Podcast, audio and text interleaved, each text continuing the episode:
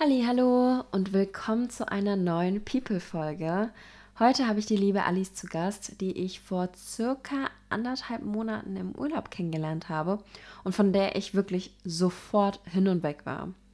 Alice arbeitet seit mehreren Jahren als Paarberaterin und ihr konnte ich endlich mal die wichtigen Fragen stellen. Wie verliebt man sich eigentlich und wie entliebt man sich? Und wer kennt es nicht? Man geht insgeheim einen kleinen Katalog an Voraussetzungen durch, die der zukünftige Partner an Qualitäten mitbringen soll. Kann man denn mit jemandem auch zusammen sein, der vielleicht nicht alle Punkte erfüllt? Und für all die, die Geschwister haben, habt ihr euch mal Gedanken gemacht, was die Geschwisterposition eigentlich über euch aussagt? Falls ihr Antworten auf diese Fragen hören wollt, dann würde ich sagen, bleibt dran. Es wird auf jeden Fall sehr, sehr spannend.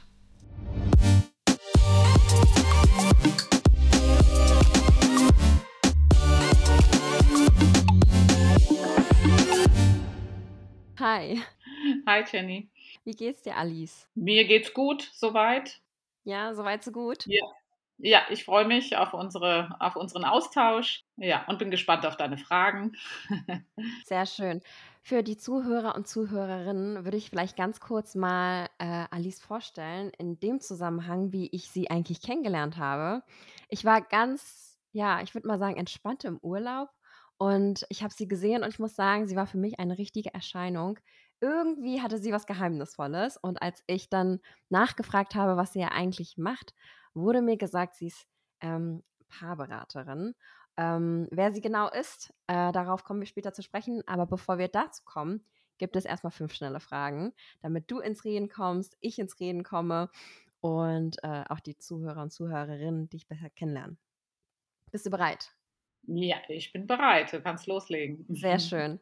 Ganz einfach, wirklich eine sehr einfache Frage zu Beginn. Die oder das Nutella? Das Nutella. Glas. Das Nutella. Ah, okay, sehr gut. Mhm. Mm, was möchtest du gerne noch lernen? Ähm, was möchte ich gerne noch lernen? Ja, noch mehr über Psychologie und noch mehr über Beratungsmethoden.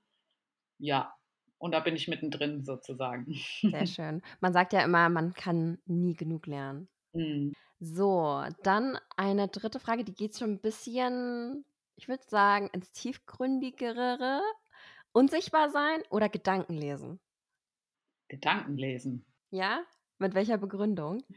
Gedanken lesen. Ja, weil es hat mich schon immer interessiert, was in so manchen Köpfen vorgeht. Ich ähm, wünschte mir manchmal, ich könnte, ich hätte diese Fähigkeit, Gedanken zu lesen, ja.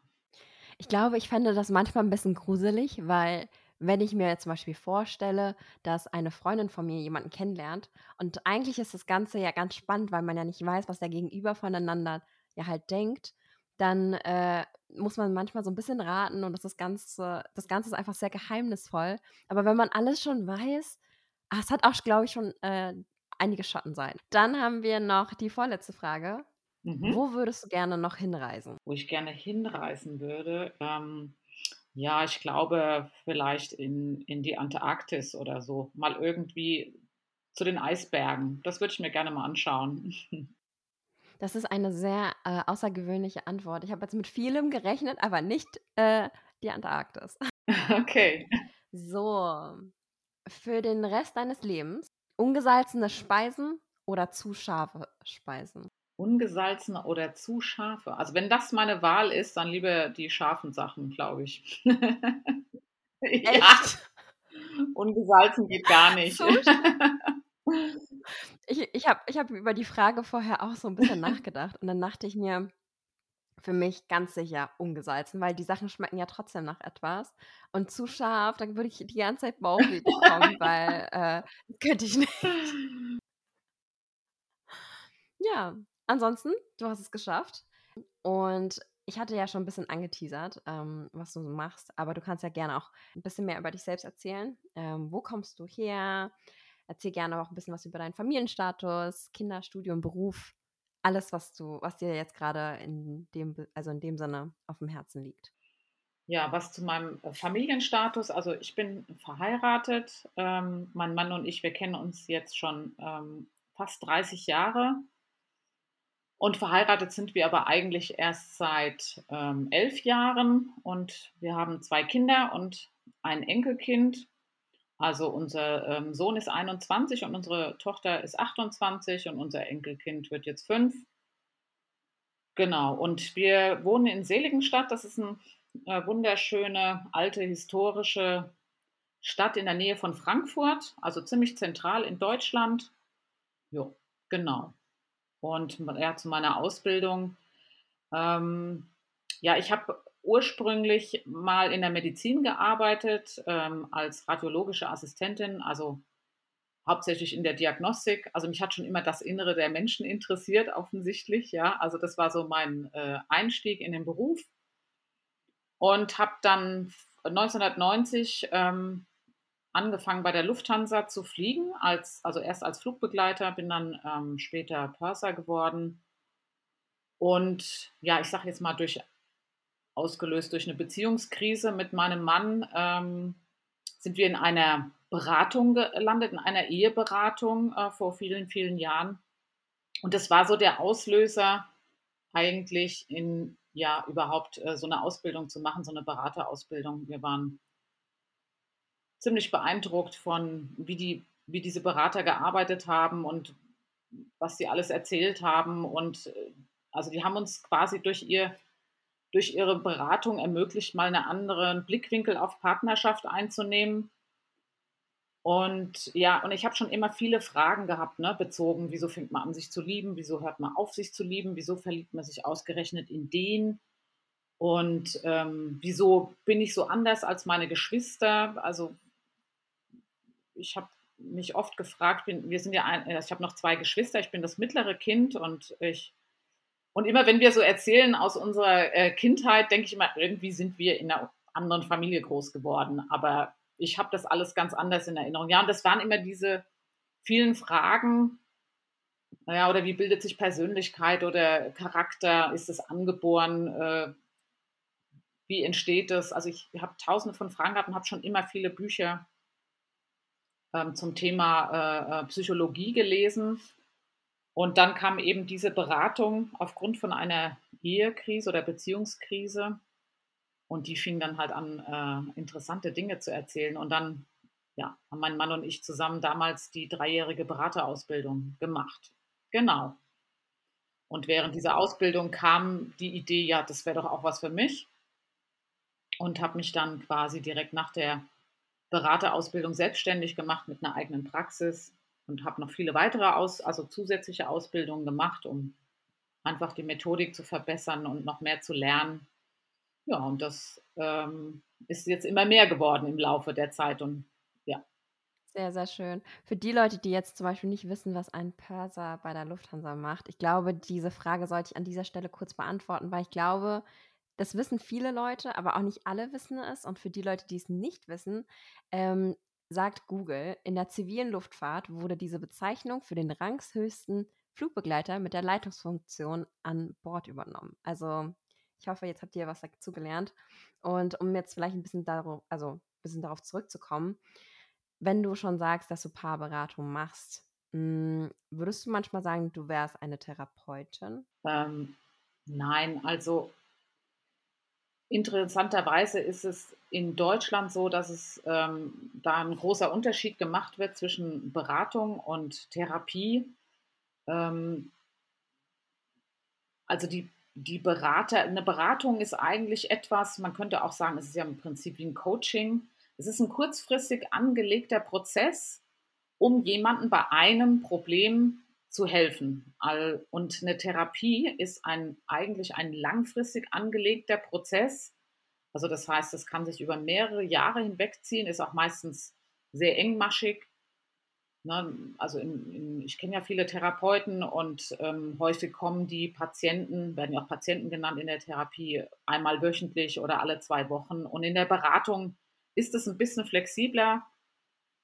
Aber normalerweise sollte es so sein, dass die Klienten in der Beratung ähm, lernen, ähm, ja, eine Lösung für ihr Problem zu finden oder mit dem Problem, was es auch immer ist, zu leben und besser damit umzugehen. Also das heißt, ähm, wir Berater arbeiten mit Menschen, die keine psychischen ähm, Erkrankungen haben. Und ein Therapeut arbeitet mit Menschen, die psychische Erkrankungen haben. Also das kann man sagen, ist der Unterschied. Ja. Also zu, zu mir kommen Menschen mit, äh, die psychisch gesund sind und halt ein Anliegen haben. Probleme in der Partnerschaft, ähm, also meine Schwerpunktthemen sind ja Partnerschaft und die Kindererziehung oder Probleme mit ihren Kindern haben, um da zu schauen, wie kommen wir da weiter. Genau. Wie man da weiterkommt. Also du hattest ja schon in deiner Vorstellung einige Fragen aufge, ja, einfach aufgezählt und genannt. Und da würde ich darauf nochmal zurückkommen, weil wenn man jetzt zum Beispiel die ganze Partnerschaft an sich mal so betrachtet, gehen wir mal davon aus, dass ein Paar einfach auf dich zukommt und sagt, okay, sie brauchen Hilfe. Und ähm, die haben halt die ganze Zeit Streit. Und da frage ich dich jetzt zum Beispiel, wie kommuniziert man dann in äh, so einer harten Zeit? Weil ich glaube, das kennt jeder. Jeder hat äh, vielleicht eine Person in ähm, seinem Leben oder in ihrem Leben, ähm, wo es einfach mal gerade nicht läuft und äh, dann ist es immer schwierig, da auf einen gemeinsamen Nenner zu kommen. Und dann hattest du ja auch gesagt, wie liebt man? Also wie verliebt man sich? Wie entliebt man sich? Also sind jetzt gerade ganz, ganz viele Fragen. Aber du kannst ja mit dem Verliebtsein anfangen und dann äh, darauf zurückkommen, wie man in so einer harten Zeit kommuniziert. Das würde mich sehr, sehr doll interessieren. Ja, vielleicht fangen wir am besten mal ähm, chronologisch an, nämlich mit der Verliebtheit. So fängt es ja meistens an in der Partnerschaft. ja, mit der berühmten Verliebtheitsphase. Ähm, ja, jetzt ist es natürlich so, es ist eine gute Frage. Ja, wieso verliebt man sich ausgerechnet in den Mann oder in diese Frau? Ähm, und ich habe da schon viele Vorträge drüber gehalten. Ja, ist Verliebtheit äh, Zufall? Und äh, in der adlerianischen Psychologie, das ist das psychologische Denkmodell, mit dem ich arbeite, sind wir halt der Meinung, ähm, dass Verliebtheit kein Zufall ist. Ja, also wir ähm, wie gesagt, ich habe da auch viele Bücher gelesen und mich sehr intensiv damit beschäftigt. Und es gibt ja diese These, dass es ja ähm, in unserer ähm, menschlichen Geschichte angelegt ist, diese Verliebtheit, ne? dass wir uns verlieben müssen, damit unsere Fortpflanzung gesichert ist und so weiter und so fort. Ähm, aber letztendlich geht es ja in der Verliebtheit heutzutage um viel mehr als nur um Fortpflanzung. Und zum anderen, dann, wenn das so wäre, dann müssten wir uns ständig in irgendjemanden verlieben, aber das ist ja nicht so. Also es gibt Menschen, die verlieren sich mehrfach, im, verlieben sich mehrmals in ihrem Leben und es gibt Menschen, die haben sich noch nie verliebt. Ja, also es ist alles dabei. Aber grundsätzlich ist unsere äh, Auffassung, dass diese Verliebtheit kein Zufall ist. Also das heißt, ähm, die Gefühle sind etwas, was wir produzieren, um ein Ziel zu verfolgen. Sagen wir es mal so. Das ist so diese, kurz gefasst, äh, man könnte da einen ganzen Vortrag drüber halten, äh, ist kurz gefasst eigentlich diese Idee. Also das heißt, wenn ich abends ähm, auf eine Party gehe, also das ist ja immer so mein Lieblingsbeispiel, dieses Geber-Nehmer, ähm, das ist jetzt nur ein Beispiel von vielen Möglichkeiten. Aber wenn ich jetzt zum Beispiel ein, äh, ein Mensch bin, ähm, wir Menschen verfolgen ja mit unserem Verhalten das Ziel, dass wir uns zugehörig fühlen, dass wir Bedeutung haben, dass wir wichtig sind. Ne? Das ist nachvollziehbar, oder? Das strebt ja jeder mehr oder weniger an. Und je nachdem, wie ich mein Selbst ähm, dieses Zugehörigkeitsgefühl erreiche, also wann fühle ich mich wichtig und bedeutend und zugehörig, zum Beispiel, wenn ich ein Gebertyp bin. Das heißt, wenn ich gerne etwas für andere tue, fühle ich, nährt es mein Selbstwert, ich fühle mich dann wichtig, bedeutend und es stärkt mein Zugehörigkeitsgefühl. Und dieses Zugehörigkeitsgefühl ist ein extrem wichtiges Gefühl, weil das sichert ja quasi, kann man sagen, unser Überleben. Ja, wir gehören zu den Menschen, ja, und wir sind alleine im Prinzip nicht lebensfähig. Ja, also deswegen ist es ein ganz wichtiges Gefühl. Und jetzt ähm, gehe ich also als, wenn ich jemand bin, der gerne was für andere tut und damit meinen Selbstwert ähm, nähere und mein Zugehörigkeitsgefühl stärke. Und ich gehe auf eine Party und lerne da einen Mann kennen, der gerne nimmt, also der gerne versorgt wird, der gerne äh, ähm, behütet wird oder der gerne ähm, ja, oder umsorgt wird, ne, der ähm, zieht sein Selbstgewertgefühl daraus oder sein Zugehörigkeitsgefühl, dass er jemand ist, der sich um ihn kümmert. Ne? Dann fühlt er sich wichtig und bedeutend. Nun ja, und äh, das heißt, ich habe das Ziel, jemanden zu finden, der meinen äh, Selbstwert ähm, nährt und er hat das Ziel, jemanden zu finden, der seinen Selbstwert nährt. Dann ist ja die Idee oder die die Wahrscheinlichkeit, dass man sich sehr anziehend findet, relativ groß. Also wenn, wenn ich dann komme und ihn anspreche und sage, ah, hallo und ähm, ja, soll ich dir was zu trinken holen oder was für dich besorgen? Und er darauf anspringt und sagt, oh ja, gerne, super, ähm, könntest du mir, was weiß ich, einen Saft mitbringen? Äh, dann, verstehst du, dann wird ja mein Selbstwert genährt, weil ich kann was tun für ihn und sein Selbstwert wird genährt, ähm, weil er umsorgt wird. Das heißt, die Wahrscheinlichkeit ist sehr, sehr hoch, dass ich diesen Menschen sehr attraktiv finden werde, ja, weil er nährt meinen Selbstwert und ich nähere seinen Selbstwert. Und das heißt, ähm, diese, diese, diese, ich werde immer mich in jemanden verlieben, der es möglich macht, meinen Selbstwert zu nähren und umgekehrt genauso. Und wir reden ja dann in der adlerianischen Psychologie von diesem psychologischen Paarvertrag, nennen wir das. Also das heißt, bei den ersten Zusammentreffen wird sozusagen ein Vertrag geschlossen schon. Also der, über den wird nicht gesprochen. Die, die Klauseln sind uns auch nicht immer bekannt. Also meistens wird ja schon recht früh geklärt, ja, willst du mal Kinder haben oder wie, was willst du mal später machen, wie sieht dein berufliche Interessen aus, etc., etc. Und da wird ja schon so abgescannt eigentlich, passt es mit uns? Ne? Wäre das, wär das was? Ja. Und ähm, ja, und wenn das dann alles äh, zusammenpasst, ne? also das heißt, ich, ne, der andere nährt mein Selbstwert ich, und wir haben vielleicht noch eine ähnliche Vorstellung davon, äh, wie man so äh, sein Leben verbringt, kann das halt sein, dass man sich ineinander verliebt. Ne? Also es ist, die Wahrscheinlichkeit ist dann schon hoch. Also kann man ja davon sagen, es ist eigentlich kein Zufall, ja, sondern da findet etwas zwischen zwei Menschen statt. Ja, und das ist so der Beginn der Be Beziehung sozusagen. Ich muss sagen, als du gesagt hast, ähm, man hat ja so ein paar Punkte und man schließt dann einen Vertrag und ich habe mich dabei so ein bisschen ertappt gefühlt, als du das alles gesagt hattest, weil bei mir ist es zum Beispiel so, bevor ich halt in eine Beziehung gehe, dann denke ich mir schon, also ich frage mich dann schon so, okay, kann sich die Person auch, äh, irgendwie Kinder zu bekommen oder Familie und, ähm, das ist mir halt sehr, sehr wichtig. Und ja, also als du es gesagt hast, dachte ich mir so: „Ach, stimmt. Normalerweise gehe ich auch so diesen Katalog“ also, es ist jetzt kein Katalog, aber es sind verschiedene Punkte, die gehe ich schon immer durch. Hm, du hattest mich mit einer Aussage ein bisschen getriggert und deswegen würde ich gerne darauf noch mal Bezug nehmen. Du hast gesagt: „Menschen, die noch nie noch nie verliebt waren.“ Ähm, es ist zwar jetzt kein Zufall, aber wie kann es sein, dass es dann Leute gibt, die noch nie verliebt waren? Also, ich kann mir das irgendwie nicht vorstellen, aber so, solche Menschen gibt es ja. Ähm, hast du dafür eine, vielleicht eine kurze, knackige Erklärung? Naja, vielleicht sind es auch Menschen, die gar nicht so wild auf eine Beziehung sind.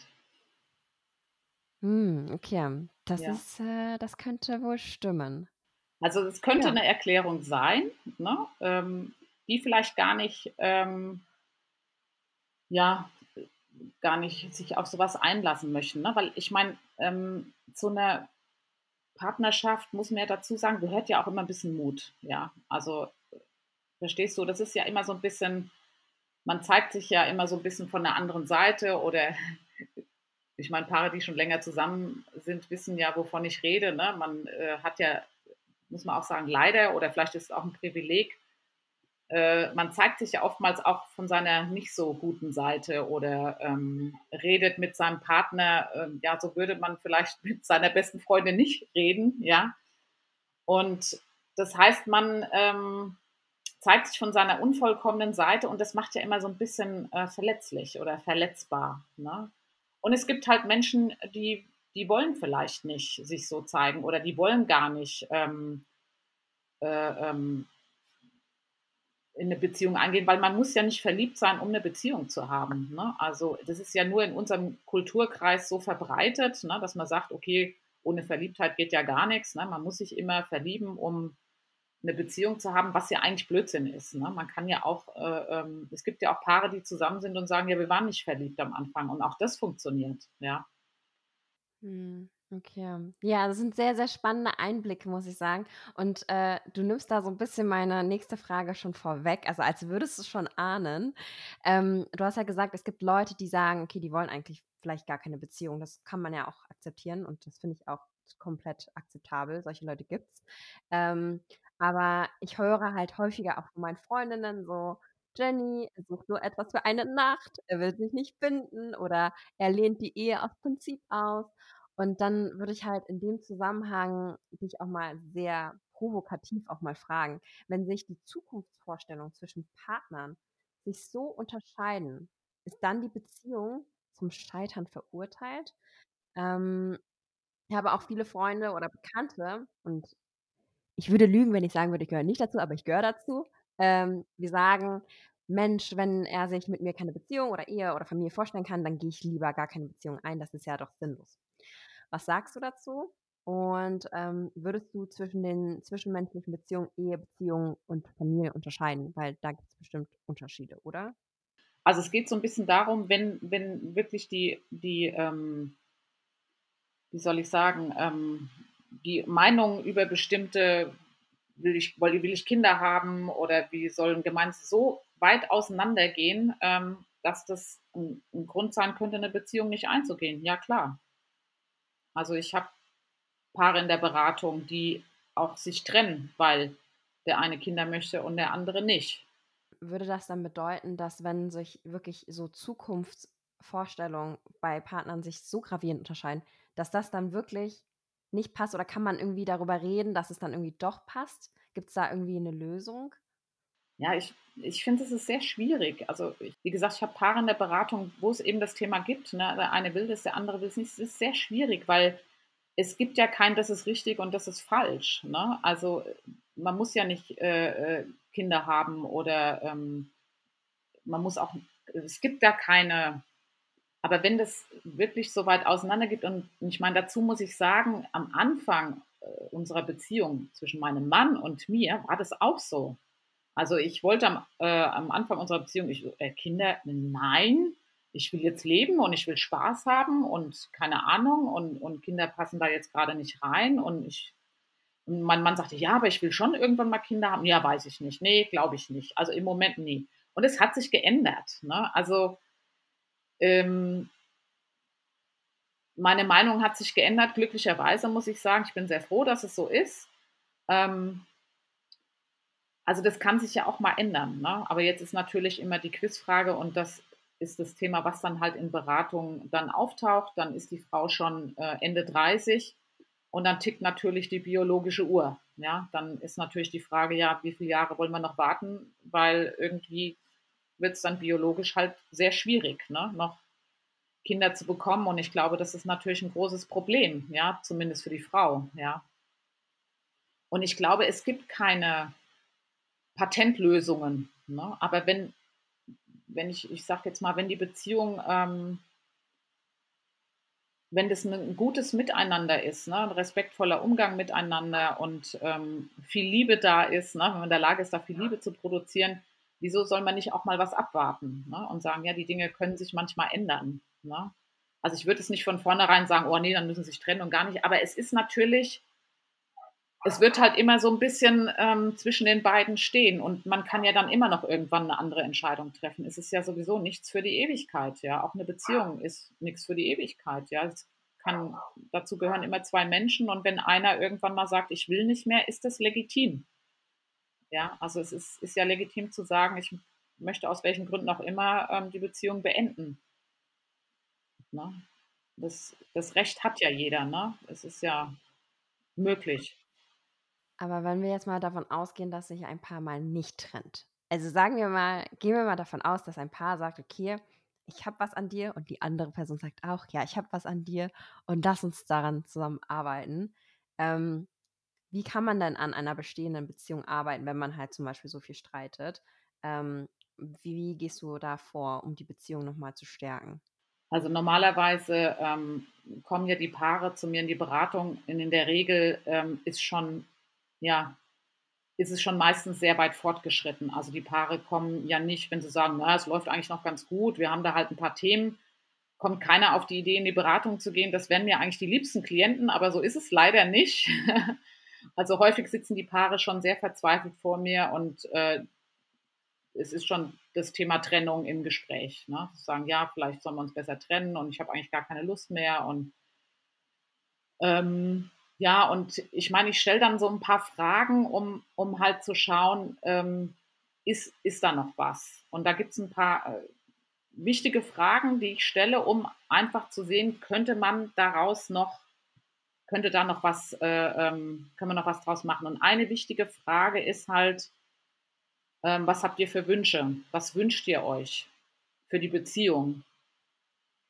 Oder von dem anderen?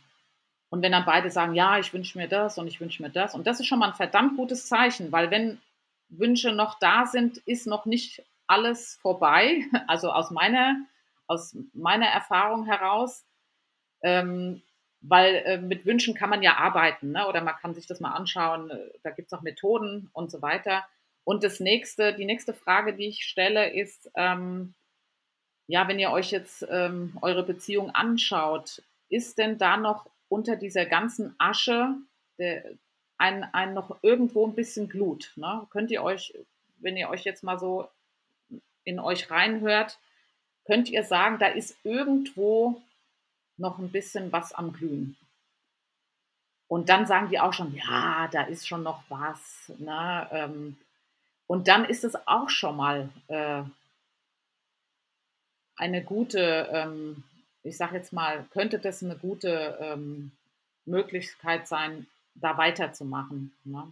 Aber wenn bei beidem, also wenn in dem, bei diesen beiden Fragen äh, einer schon sagt, nee, ich habe eigentlich gar keine Wünsche, mir fällt nichts ein, keine Ahnung, oder äh, nee, Glut, kann, nee, nee, na, also dann könnte das schon Hinweis sein, dass derjenige vielleicht gar nicht mehr will. Ja, also dass es wirklich vorbei ist. Das könnte sein. Und eine dritte Frage, die ich auch immer ganz gerne stelle, ist, ähm, wenn ihr euch heute trennt und morgen in eine neue Beziehung geht, was würdet ihr anders machen? Ne, was würdest du anders machen in, in einer neuen Beziehung? Und da geht es aber auch so ein bisschen darum, erstmal sich mit dem Gedanken überhaupt, ja, wie, wie könnte das dann aussehen? Oder was wäre dann auch besser in der Beziehung? Was wäre anders? Was, was wäre, dann, damit kann man wieder rausfinden, woran hakt es so ein bisschen, ja. Und das sind halt so die Fragen, ähm, die ich meistens stelle, wenn, wenn halt Paare vor mir sitzen und ja, um erstmal zu schauen, gibt es da eine Basis. Und dann geht es eigentlich schon viel darum zu schauen, ähm, was ist noch da in der Beziehung, was soll bleiben. Also wir bekommen dann oft auch so Aufgaben, was soll bleiben in der Beziehung, was läuft eigentlich noch gut, was möchte ich nicht verändern. Ja, und dann geht es natürlich darum, ja, was wünsche ich mir vom Partner, was wäre schön, was würde ich mir, was könnte der andere Gutes für mich tun. Ähm, das ist so das eine, ja. Also das ist so ein bisschen äh, das Thema Paarberatung. Und meistens geht es ja in Beratungen auch häufig um lebensorganisatorische Themen, ne, wenn Kinder dabei sind, dass sie häufig Schwierigkeiten haben, ähm, arbeiten, beide sind berufstätig, ähm, haben kleine Kinder und sind auch oft überlastet einfach mit der Situation und dann zu schauen gemeinsam, was könnte denn man tun, um die Situation zu entlasten, ne, damit einmal der ganze Stress rausgeht. Ne. Aber letztendlich, letztendlich ist es so, ähm, dazu möchte ich gerne Alfred Adler zitieren. Das ist ja mein, äh, der Alfred Adler hat ja dieses psychologische Denkmodell entwickelt, ähm, wo ich diese Ausbildung gemacht habe, äh, die berühmte Individualpsychologie. Und der Alfred Adler hat immer gesagt, ähm, er nannte es die Lebensaufgaben. Also eine, die Sinne im Leben sind Lebensaufgaben zu erfüllen und eine Lebensaufgabe ist die Aufgabe Liebe. Und die, also er hat drei Lebensaufgaben genannt. Das eine ist die Liebe, das andere ist die Arbeit und das andere ist die Gemeinschaft. Also das sind die drei Lebensaufgaben nach Alfred Adler. Und er nannte sie bewusst Aufgaben, weil es ist eine Aufgabe. Es ist nicht etwas, was passiert. Ne? Also eine Partnerschaft passiert nicht einfach. Das ist nicht etwas, was äh, vom Himmel runterfällt oder geschieht, ne, sondern das ist etwas, was zwei Menschen zusammen gestalten. Und man hat viele, viele Möglichkeiten, ähm, eine, äh, die, eine Partnerschaft zu verbessern. Es gibt, äh, also wir reden in der, in der, ähm, in der Beraterausbildung, lernen wir die ermutigenden Beziehungsqualitäten kennen. Und wir müssen die sogar üben in der Ausbildung. Also ich habe da ja eine ganz tolle Ausbildung gemacht. Da muss man auch ganz viel äh, praktische Dinge machen. Und wir mussten ähm, wirklich über drei Jahre ähm, ermutigende Beziehungsqualitäten, ermutigende Beraterqualitäten, ermutigende Führungsqualitäten mussten wir üben, ja. Und das heißt, man kann es trainieren, ein, selbst ein ermutigter Mensch zu werden und damit, wenn man ja selber äh, gut ermutigt ist und ein gutes Selbstwertgefühl hat, dann muss man ja auch nicht auf Kosten andere, andere runtermachen, um sich dann äh, besser zu fühlen, sondern man will ja dann gerne beitragen und man will dann helfen und man will was für die Gemeinschaft tun. Und, und da kann man total viel machen. Ja, also, und das kann jeder für sich entscheiden. Ja. Hm, welche ermutigende Aufgaben gibt es denn? Weil, wenn ich darüber nachdenke, ich fände es eigentlich total interessant, wenn man eines der Aufgaben mal durchführen würde, mal einfach ausprobieren würde. Gibt es da eine? Also es gibt ja ähm, mehrere ähm, ermutigende Beziehungsqualitäten und ähm, zum Beispiel, ähm, ich sag mal, die einfachste ist vielleicht der freundliche Blick. Das hört sich jetzt so, ja, das hört sich jetzt wirklich total banal an und man denkt so, ja, was ist das schon, der freundliche Blick? Ja, also ich, als ich das in der Ausbildung geübt habe, ich musste das ja vier Wochen lang üben. Ne? Ähm, der freundliche Blick war eine von vielen Qualitäten. Also das heißt, ich bin dann vier Wochen lang rumgelaufen und habe den freundlichen Blick geübt. Das heißt, ich bin zum Beispiel ins Fitnessstudio gegangen, wo es mir besonders schwer gefallen ist, weil ähm, da sind ja alle immer so mit sich beschäftigt oder keine Ahnung, ne? man guckt ja immer, oh, wie sieht der aus, wie sieht die aus und was weiß ich und wie sehe ich überhaupt aus, ja, und, und das heißt, ich habe wirklich, egal äh, wo ich mich bewegt habe, äh, jeden, der mir über den Weg gelaufen ist, habe ich freundlich angelächelt, ne? Also ich habe die Person angeguckt und freundlich angelächelt und was immer zurückkommt, ist ein freundlicher Blick zurück und damit signalisierst du ja, hey, du bist okay und ich bin okay, ne? Also das ist eigentlich so was ganz Banales, ähm, aber es ist ähm, etwas, womit du viel, ähm, wie soll ich sagen, das ist ermutigend. Ja, das ist für mich ermutigend, das ist für den anderen ermutigend. Oder zum Beispiel. Und das mal zu trainieren, ja, oder Interesse zeigen, sich für jemanden interessieren, was jemand tut oder ähm, was jemand denkt oder wie sich jemand fühlt oder aufmerksames Zuhören ist eine ermutigende Beziehungsqualität. Oder auch mal ähm, also was sicherlich die schwierigste ähm, Beziehungsqualität war in den drei Jahren Ausbildung, war die üble Nachrede vermeiden. äh, da waren sich alle einig. also hört sich so ein bisschen geschwollen an, aber ja, da ging es halt darum, nicht schlecht über andere Menschen zu reden. Ja, also das einfach zu vermeiden, das zu lassen, ähm, dann das Gute erkennen, ja, Geduld haben, Humor, sich selbst ein guter Berater sein, ist auch eine ähm, ermutigende Beziehungsqualität. Kritik vermeiden, ne, Rechtfertigung vermeiden, ne, Verachtung, Rückzug. Ähm, ne, stattdessen halt, statt Rechtfertigung, das passiert zum Beispiel ganz viel. Es gibt ganz viele Menschen, die wollen nicht so, die wollen von allen gemocht werden. Ja, sie wollen immer gut dastehen und sie wollen ähm, Ablehnung vermeiden. Und das heißt, wenn sie dann mal irgendwas machen, was vielleicht bei irgendjemandem auf Ablehnung, dann fangen sie sofort an, sich zu rechtfertigen, sagen, ja, aber das habe ich schon gemacht und ich wollte dir ja nicht wehtun und weil und hm, hm, hm. und dann wird es ja noch schlimmer. Ne? Also diese Rechtfertigung ist eines der größten Probleme in, in der Partnerschaft, ja, weil sich ständig irgendjemand für irgendwas rechtfertigt, ja. Und eigentlich geht, steht ja neben der Rechtfertigung, das ist jetzt nicht von mir, sondern von John Gottman, das ist der berühmteste Paartherapeut in Amerika, der sagt, es geht eigentlich nur darum, den anderen erstmal zu verstehen. Ja? Was habe ich dir angetan? Was hat dich verletzt? Und dann vielleicht einen Ausgleich schaffen, aber nicht sich rechtfertigen, oh, das wollte ich nicht, das habe ich nicht so gemeint. Und ja, das bringt nichts. Ne? Man, und das ist alles ermutigend, ja, und noch vieles mehr. Wow. Also ich bin mir schon mal sicher, eine Sache werde ich direkt umsetzen. Ich weiß, dass ich manchmal ein bisschen wie sagt man, so ein Resting Bitch Face habe. Also manchmal lache ich halt nicht und manchmal gucke ich neutral und dann denken die Leute, ich gucke böse. Und ähm, Ich werde das auf jeden Fall mal umsetzen, weil ich finde es irgendwie, ja, irgendwie süß, weil ich kenne das ja selbst, wenn ich auch mal so durch die Straßen laufe und jemand mich einfach nur ganz nett anlächelt, egal ob Frau oder Mann, ähm, beide Geschlechter, da ist es einfach irgendwie schön. Also, als du das vorgestellt hattest, war ich echt so, ah, ich kann eigentlich ganz gut das nachempfinden.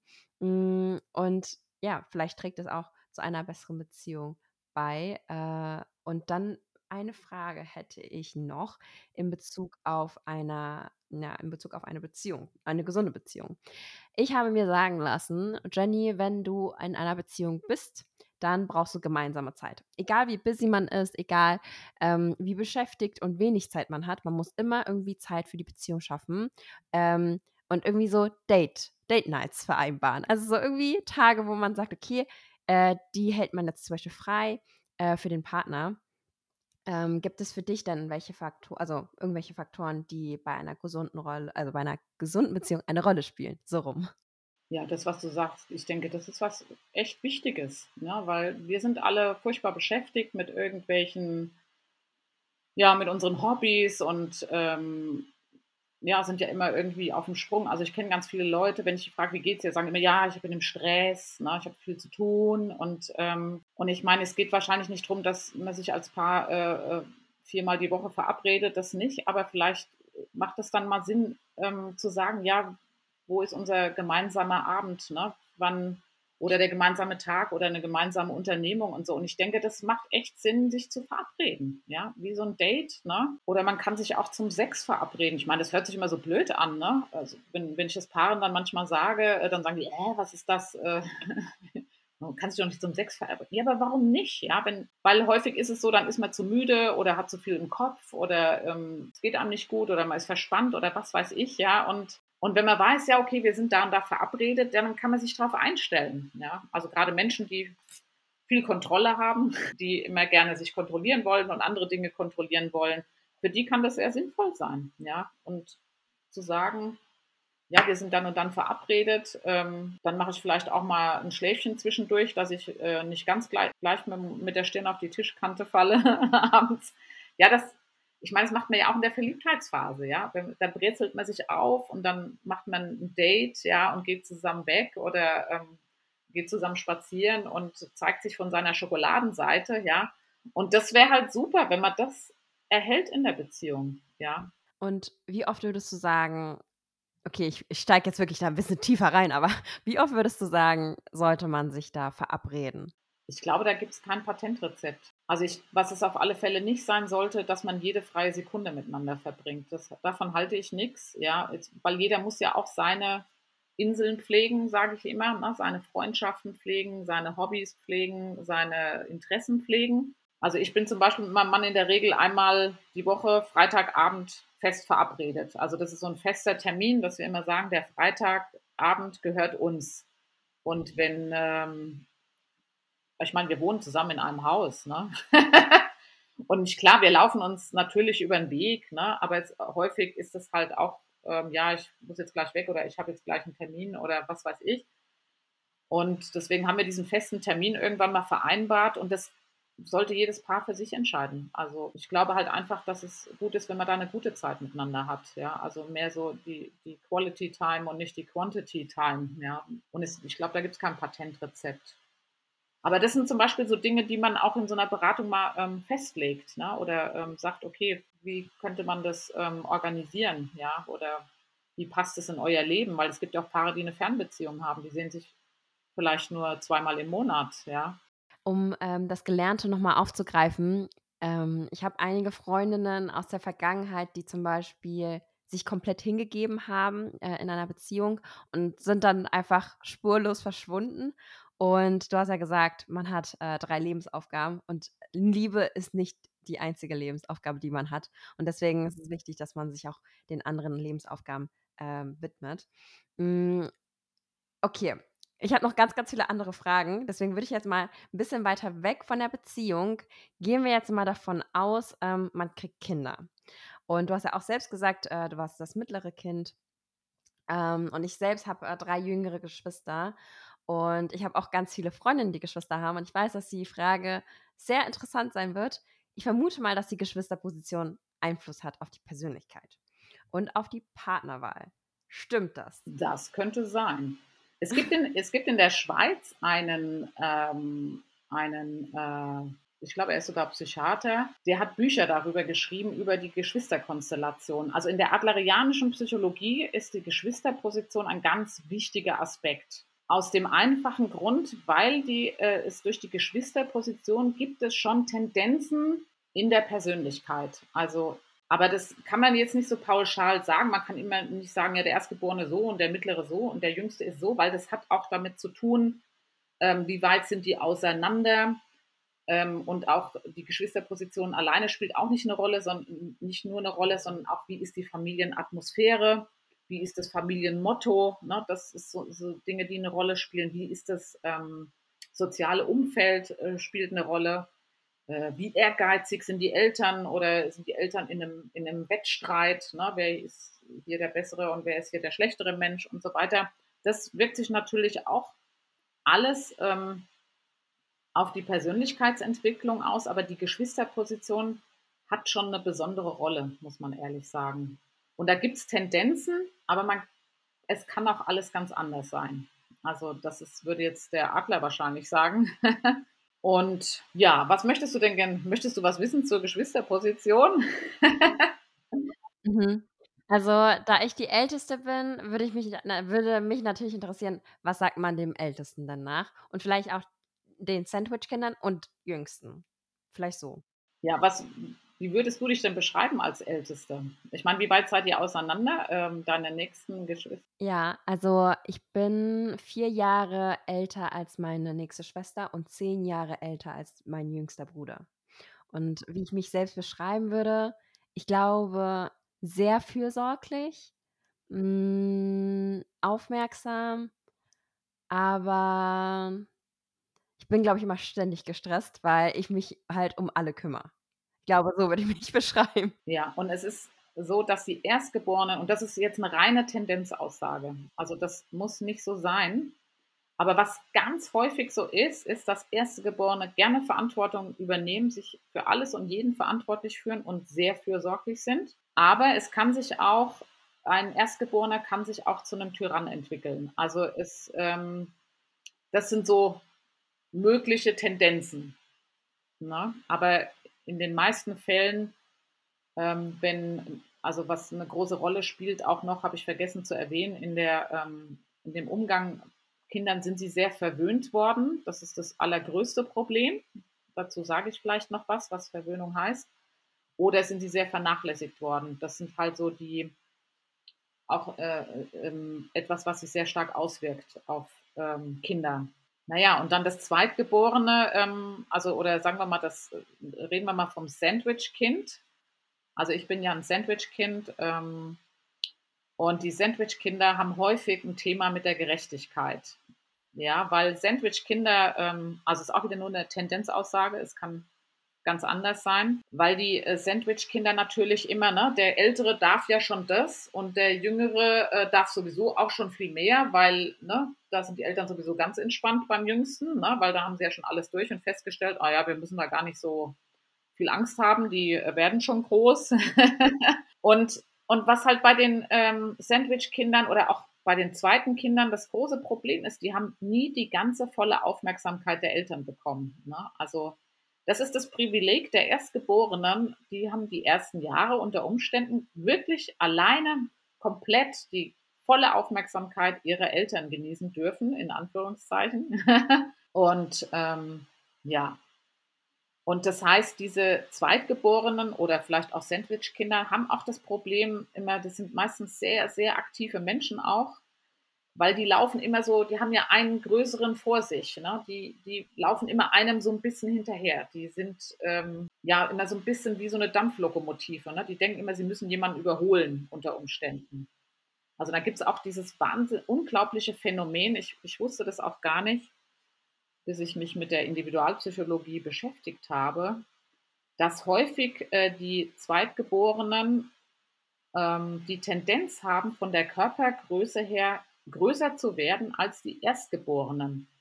Aber es ist jetzt nur eine Tendenzaussage. Es kann auch ganz anders sein. Aber das sieht man häufig, dass der, äh, der Ältere kleiner ist als der Nachfolgende. Und das ist ein interessantes Phänomen. Also der Frick, äh, das ist ja ein Schweizer ähm, Psychiater, der beschreibt es halt in seinen Büchern, dass es dann da so eine Tendenz gibt, man will den anderen überholen, das ist so ein bisschen Konkurrenz vielleicht. Und dann versucht man das über die Körpergröße. Ja, ja der Jüngste, das sind meistens sehr charmante. Ähm, die haben so eine Tendenz, sehr charmant zu sein. Also die haben das wirklich drauf, andere in ihren Dienst zu stellen. Ähm, und die entwickeln sich auch sehr schnell. Also das sind häufig so Schnellentwickler. Aber wenn die große Gefahr bei den Letztgeborenen ist, dass sie häufig auch verwöhnt werden, ne? also nicht nur von den Eltern, sondern auch von den Geschwistern. Ja, und deswegen stellen sie ja gerne auch andere in ihren Dienst. Ähm, ja, das sind meistens auch gute Schauspieler. also man, man kann wirklich mit, mit den Geschwisterpositionen auch äh, sich mit der Berufswahl orientieren. Ja, ja, und dann äh, gibt es ja noch die Einzelkinder, nicht zu vergessen, davon gibt es ja sehr viele in Deutschland. Und äh, die Einzelkinder sind ähm, Menschen, die tatsächlich im Leben ganz gut alleine zurechtkommen. Also die brauchen manchmal niemanden. Ne? Die, die kommen, sind auch manchmal Menschen, die dann auch gar nicht so Beziehungstypen sind. Und die kommen auch, ähm, sind sehr gewissenhaft und verlässlich und kommen in der Regel ganz gut mit älteren oder jüngeren Menschen zurecht. Also sie sind ähm, nicht so fokussiert häufig auf Gleichaltrige. Mhm. Hm. Okay, dann äh, eigentlich würde ich schon gerne Richtung Verwöhnung, aber uneigentlich würde ich auch fragen, Berufe. Also es gibt ja verschiedene Berufsmöglichkeiten und du hast ja gesagt oder angedeutet, dass je nachdem, in welcher äh, Geschwisterposition man ist, man vielleicht die Tendenz hat, die, den einen oder anderen Beruf auszuüben.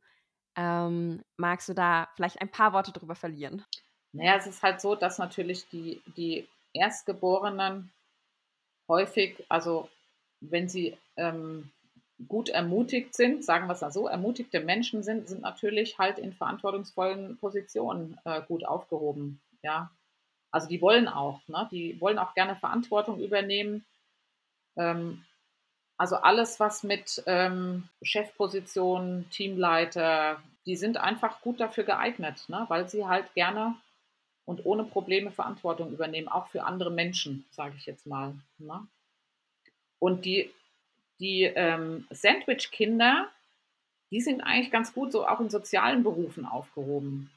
Ja, weil die haben ja so ein bisschen das Gerechtigkeitsthema. die sind normalerweise in, äh, ja, wie soll ich sagen, äh, in, ich sage jetzt mal so großen Organisationen, vielleicht, ja, wenn sie in so einer Sandwich-Position sind, auch ganz gut aufgehoben, also dass sie einen über sich haben und einen unter sich, die kommen da ganz gut damit zurecht, ja. Aber grundsätzlich sind die ähm, auch ganz gut für soziale Berufe geeignet. Das ist, kann man schon so sagen. Ja, und die äh, Letztgeborenen, habe ich schon gesagt, Schauspieler, ja, die sind wirklich ähm, gut geeignet äh, für ja, Vertrieb, Verkauf. Also die, die, die können echt gut reden. Ja, die können echt sich gut darstellen, sage ich jetzt mal, sich gut verkaufen. Sehr interessant. Okay.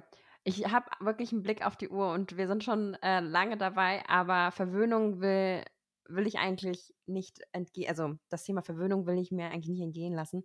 Was ist denn mit, mit den verwöhnten oder vernachlässigten Kindern? Ja, also ich sag mal, in unserer Zeit, das, also der Alfred Adler, der ist ja 1870 geboren worden und 1937 gestorben. Das war ja ein, ein Kollege von Sigmund Freud und von Carl Gustav Jung. Und der hat damals schon gesagt, das größte Problem unserer Zeit wird die Verwöhnung werden. Ja, was heißt das Verwöhnung? Verwöhnung heißt halt in der, zum Beispiel in der Kindererziehung, wenn wir alles für die Kinder tun, was sie selber tun können. Also wenn wir ihnen so viel abnehmen, wenn wir sie in Watte packen, wenn wir sie nicht ihre äh, Erfahrungen machen lassen oder ihre Fehler machen lassen. Also ne, da wird der Schulranzen gepackt, dann wird alles organisiert und geguckt, lernen sie auch genug, dass sie ja Erfolg in der Schule haben. Also man lässt sie gar nicht, man lässt, viele Eltern lassen gar nicht zu, dass ihre äh, Kinder ja, wenn sie nichts lernen für die Schule, schreiben sie schlechte Noten und dann, ja, vielleicht bleiben sie dann auch mal sitzen, ja, oder wenn sie ihr Schulbrot vergessen, ja, dann werden sie vielleicht mal Hunger haben, ja. Also, und wenn sie sich falsch anziehen, zu warm oder zu kalt oder wie auch immer, dann werden die das schon selber merken. Ne? Also viele Kinder werden extrem verwöhnt, ja, weil die Eltern ähm, ja immer nur das Beste wollen, klar. Aber das hat wirklich, ähm, kann ziemlich äh, schlimme Folgen haben. Und was man dazu sagen muss, ist das große Problem, dass das Lob, also dieses dass Kinder äh, extrem gelobt werden für alles, ja, also ja, das hast du schön und super und das hast du toll gemacht und so, das ist krass, ja, und das ist äh, mittlerweile, in, insbesondere in Amerika, ist das ein riesiges Problem, ja, viele Menschen, wie soll das als Erwachsener werden? Du läufst nur noch rum und denkst, ja, wer gibt mir jetzt hier Anerkennung für meine Leistung und jetzt habe ich wieder, und wer sieht es jetzt und wie kann ich das, ähm, und das ist ein Riesenproblem unserer Zeit, weil wir dann so abhängig sind. Ne? Wir machen uns so abhängig von, den, von dem Anerkennung und Lob anderer Menschen, ne? weil wir das so gelernt haben. Ne? Nur, ich bin nur wertvoll und ich fühle mich nur zugehörig, wenn mir ständig jemand sagt, äh, wie toll ich irgendwas mache. Ja? Und das könnte man unter dem Überbegriff Verwöhnung. Und die Vernachlässigung ist natürlich auch ein Riesenproblem. Ne? Kinder, die äh, komplett vernachlässigt werden, ähm, die haben natürlich auch in der Zukunft schlechte Karten, ne? weil sie ähm, sich vielleicht selbst nicht, ähm, ja, kein gutes Selbstwertgefühl haben oder das nicht entwickeln konnten, ne? weil ihnen nicht durch die ermutigenden Beziehungsqualitäten gezeigt wurde, dass sie in Ordnung sind, so wie sie sind. Ja. Und die, das heißt, die kämpfen immer nur darum, ja, wie, wo habe ich hier meinen Platz? Und das kann dann halt auch manchmal in die kriminelle Schiene laufen. Ne? Dann habe ich da meinen Platz wenigstens, ja. Also, das sind ja, wie gesagt, so Gedanken, die ich teilweise auch teile, muss ich sagen. Also ich denke mir halt so, Lob muss schon sein in gewisser Weise. Ich finde halt, ein, ein gesundes, gesundes Maß an Lob sollte dabei sein. Also zum Beispiel, wenn ich darüber nachdenke, also meine Eltern zum Beispiel, ach, die loben nicht ganz so viel, aber das ist für mich in Ordnung. Ähm, also ich denke mir halt, lieber loben sie etwas als gar nicht.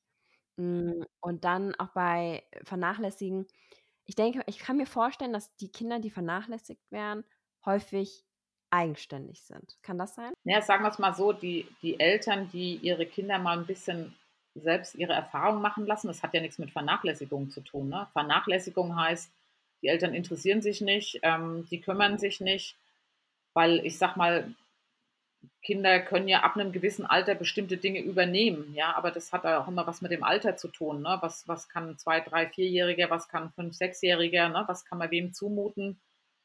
Und, ähm, und die Kinder, die vernachlässigt werden, ähm, oder sagen wir so, die Kinder, die nicht so in Watte gepackt werden, ich nenne es jetzt mal so, das ist ja nicht Vernachlässigung, aber die, äh, ähm, die auch äh, die, Möglichkeit haben, selbst, selbstständig zu werden, ne? Früh Dinge schon alleine zu machen. Ne? Die können ja schon früh eine Waschmaschine bedienen oder ihre Sachen selber bügeln oder ähm, einkaufen gehen oder was weiß ich. Also Kinder können ja eigentlich total viel und die wollen ja auch. Und wenn man das unterstützt, werden die ja sehr selbstbewusste, selbstständige Menschen. Ne? Und merken auch, ich kann was, ich habe hier meinen Platz, ich gehöre dazu. Und das ist ja das, was wir erreichen wollen. Ne? Und das, das Loben hat dieses, äh, das, dieses große Problem, also Loben versus Ermutigung. Ne? Ermutigung heißt ja, oh, ich sehe, das hast du gemacht. Du hast es geschafft, ne? du hast äh, äh, gelernt oder du hast dich darum gekümmert oder nicht, ich bin stolz auf dich, ne? sondern du kannst stolz auf dich sein, weil du hast es. Das ist ein Unterschied. Ja? Kinder sind nicht dazu äh, da, ihre Eltern stolz zu machen. Ne? Ich meine, äh, ja, sondern äh, sie sollen ja, das soll ja aus ihnen herauskommen. Sie wollen beitragen wollen, ja, und nicht ums Mama und Papa recht zu machen, ja. Das ist, es sollte nicht das äh, Ziel sein, ja. Ach, das sind sehr, sehr spannende Gedanken, muss ich sagen, weil ich jetzt über alles ein bisschen nachdenke und ich muss sagen, ich bin gerade auch sehr, sehr nachdenklich. Ähm, vielleicht, also wirklich letzte, letzte Frage, weil wirklich ist es schon, die Zeit ist schon sehr fortgeschritten. Ähm, aber würden wir nochmal eine Zeitreise machen. Zurück in die Vergangenheit. Jedes Kind hat bestimmte Erinnerungen oder bestimmte Erfahrungen gemacht. Und vielleicht eine sehr weit gefasste Frage, wie prägen uns diese Erinnerungen dann langfristig? Also ich freue mich sehr, dass du diese Frage stellst, weil diese, das Thema Kindheitserinnerung ähm, ist in der Individualpsychologie etwas sehr Wichtiges. Was hat es denn mit diesen Erinnerungen auf sich? Ich meine, wir haben ja in unserem Leben Tausende von Millionen von Ereignisse, Erlebnisse, aber wir speichern nur bestimmte Erlebnisse ab. Und die haben ja was mit uns zu tun. Also in einer individualpsychologischen Beratung arbeite ich viel mit Kindheitserinnerungen. Und da geht es nicht darum zu sagen, ja, war das jetzt tatsächlich oder was hat das jetzt mit mir gemacht, sondern die spannende Frage ist, wieso erinnert sich diese Frau oder dieser Mann an dieses Ereignis? Und das, also dass das überhaupt präsent im Kopf ist und das heißt, über diese Kindheitserinnerungen erfahre ich, was diese Person für Meinungen hat von sich, von anderen, über das Leben. Was hat diese Person für eine Einstellung? Das, äh, dazu nutzen wir ähm, die Kindheitserinnerung. Und Kindheitserinnerungen ähm, haben einen ähm, extrem wichtigen Stellenwert für mich in der Beratung. Eigentlich müsste ich schon Schluss machen, aber kannst du noch ein letztes Beispiel nennen? Also kannst du ein Beispiel nennen für eine Kindheitserinnerung und dann vielleicht die Ableitung von einer Meinung von einer Person? Okay, ich kann ja mal vielleicht eine eigene Kindheitserinnerung ähm, erzählen. Ähm, da geht es um eine ähm, Geschichte. Ähm, da war ich vielleicht fünf oder sechs Jahre alt und ich war ähm, mit meinem kleinen Bruder, der war ja, zu den, ja, ist ja anderthalb Jahre jünger als ich, und wir waren zusammen ähm, mit meinem Vater auf dem Boot auf, auf, auf dem Wasser, auf einem Fluss unterwegs. Und ähm, dann ist was ganz Tragisches passiert. Er ist nämlich ähm, über Bord gegangen, in, in, ins Wasser gefallen und ähm, ja, es war natürlich eine total gefährliche Situation, weil er war ja erst ähm, zwei Jahre alt oder so, konnte natürlich noch nicht schwimmen, ist ins Wasser gefallen und wie das so ist in so Flüssen, dunkle also dunkle Brühe, sage ich jetzt mal. Du siehst ja auch eine Person schnell. Und mein Vater ist wirklich blitzschnell agiert, hinterhergesprungen, hat ihn rausgeholt. Und ja, ist alles nochmal gut gegangen. Ähm, und jetzt kann man natürlich anhand von dieser ähm, äh, Kindheitserinnerung halt ähm, herausarbeiten, ja, ähm, was, ähm, wie war ich in der Erinnerung, ne? was, was, äh, was habe ich da gemacht oder so. Ne? Und ja, klar, also als kleines Mädchen ja, kann ich gar nichts machen. Ich war ja hilflos, konnte ja selber nicht schwimmen. Und, äh, ähm, und dann geht es so ein bisschen darum, dass man, äh, was dann im, also die Quintessenz ist von dieser Erinnerung ist, ich muss im Leben verhindern, dass irgendjemandem was Schlimmes passiert. Ne? Also es ist so meine, äh, ähm, ich fühle mich sehr verantwortlich obwohl ich da ja gar keine Verantwortung hatte. Die Verantwortung hatte ja mein Vater, ja, sage ich jetzt mal. Ne? Und, und da kannst du halt über diese ähm, Erinnerung, kommt man so ein bisschen an sich ran. Was habe ich für eine, ähm, ja, für so eine kindliche Philosophie, sagen wir es mal so, oder eine private Logik. Ne?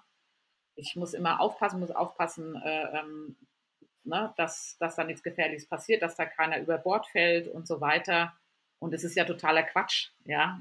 Und, und das aber trotzdem ähm, schafft diese, ähm, äh, diese Kindheitserinnerung, ne? was machen die anderen, ne? was, was machen die Erwachsenen, was machen die Jüngeren und so weiter. Ne? Und das, gibt mir Aufschluss über mich und über meine Einstellung ähm, zum Leben.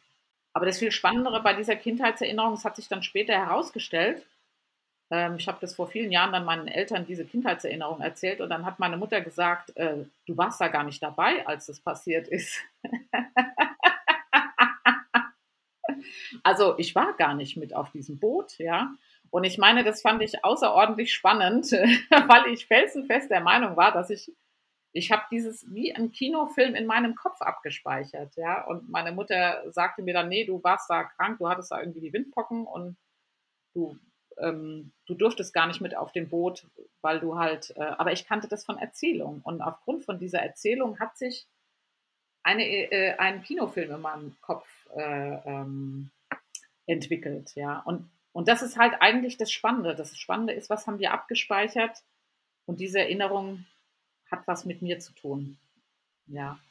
Und das ist eigentlich das viel Spannendere. Ne? Deswegen kann man gar nicht so sagen, dass eine Erinnerung dich prägt, sondern die Erinnerung sagt etwas aus über dich. Und das ist so ein bisschen das Ziel in der Beratung, ne? rauszufinden, was habe ich vielleicht für eine ungünstige kindliche Philosophie in meinem Gehirn, ja?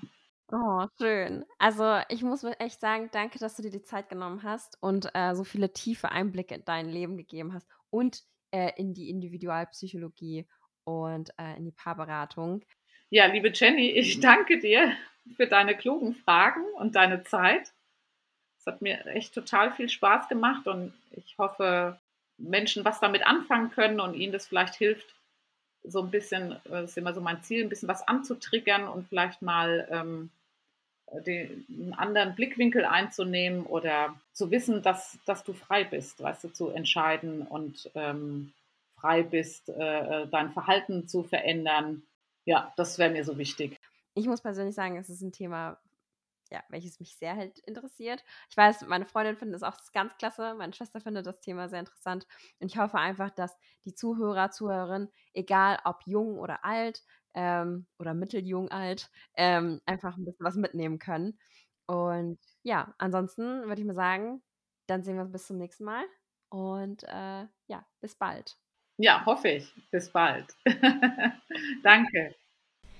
Das war es auch schon von meiner Seite. Ich wollte ehrlich gesagt gar nicht aufhören, mit Alice zu reden. Ich weiß ja nicht, wie es euch geht, aber ich bin einfach total sprachlos und habe so viel mal wieder auch über mich selbst gelernt. Da es ein Thema ist, welches mich auch privat sehr interessiert, freue ich mich immer auf eure Meinung und Erfahrungen. Und ansonsten würde ich sagen, lasst uns alle mit einem Lächeln durch die Welt gehen, fühlt euch ganz da gedrückt und bis zum nächsten Mal, eure Jenny.